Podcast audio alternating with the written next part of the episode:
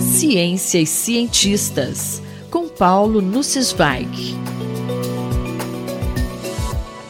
Professor, como é possível avaliar a ciência? Caro Júlio, caras e caros ouvintes.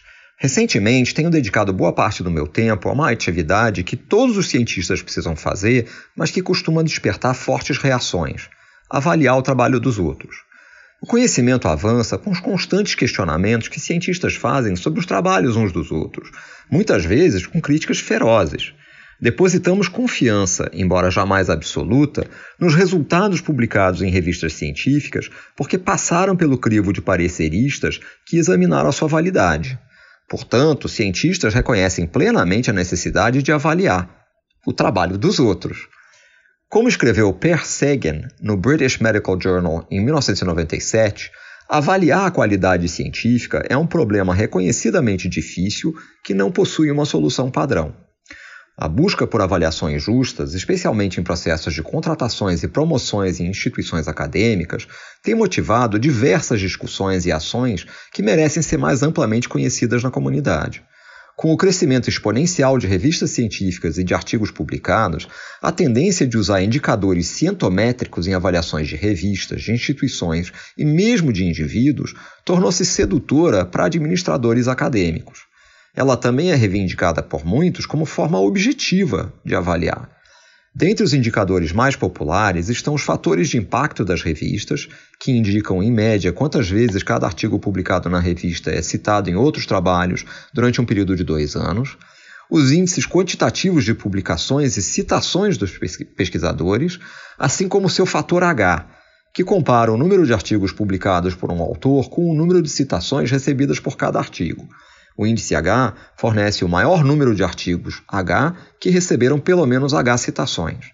A avaliação de cientistas não se presta a esse tipo de padronização, que ainda por cima fornece incentivos perversos, contrários à natureza da busca por conhecimento.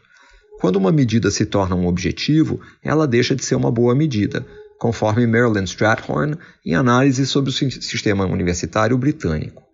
Dentre as muitas iniciativas para promover uma avaliação responsável da pesquisa, cito a Declaração sobre a Avaliação da Pesquisa, DORA, apresentada em São Francisco em 2012.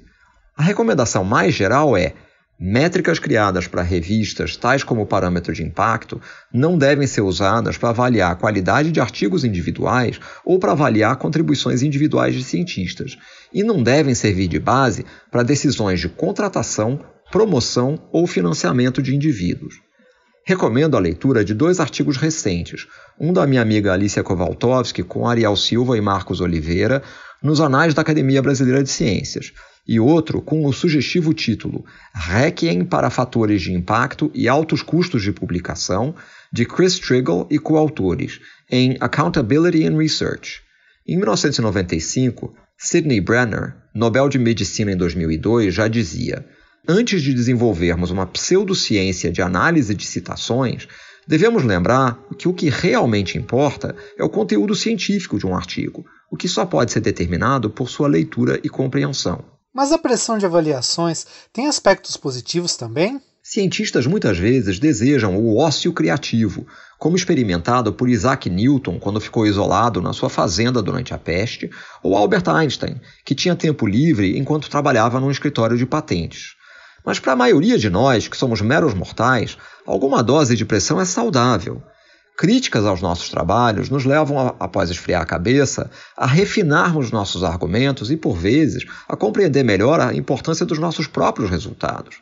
Também quero contar minha experiência no concurso de livre docência, um ritual medieval ainda praticado na USP. Existe uma prova prática e no IFUSP é tradicional pedir para a pessoa apresentar uma proposta original para uma tese de doutorado. No fim da semana anterior ao meu concurso, perguntei para a presidente da banca se eu podia propor a implementação experimental de uma ideia teórica sobre a qual eu escrevi na minha tese. Ela disse que a banca poderia considerar que isso já seria avaliado na tese. Me senti forçado a ter uma nova ideia em poucos dias.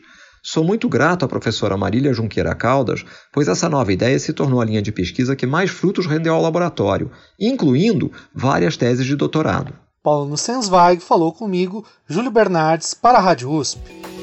Ciência e cientistas, com Paulo Nussensweig.